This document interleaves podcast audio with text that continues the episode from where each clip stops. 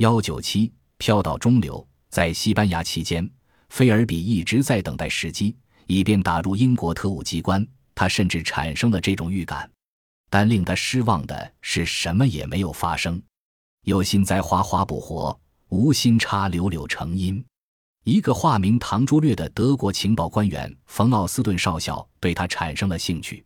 他和菲尔比经常出没设在布尔戈斯市一个修道院内的德国军事情报局总部，并对他讲解屋里墙上那布满普通彩色图钉的巨大地图。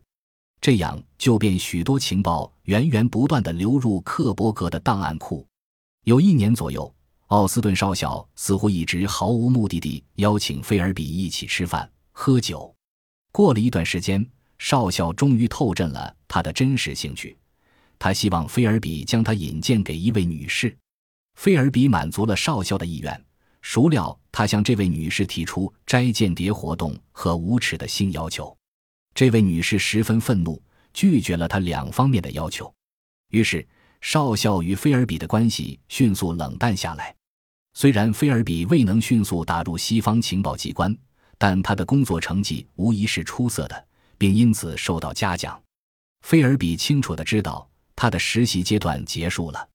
经过西班牙战争的洗礼，菲尔比已成为一名真正合格的苏联情报人员。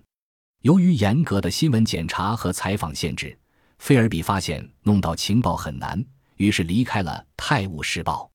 在一位朋友的安排下，他与曾任教于剑桥大学的弗兰克·伯奇先生进行了一次充满希望的谈话。弗兰克当时负责皇家密码研究所，专门破译各国密码，但这位固执的老先生认为密码研究所缺乏高薪职位。而以低薪聘请菲尔比这样的剑桥高材生是不适宜的，所以无论菲尔比怎样请求，他还是拒绝了。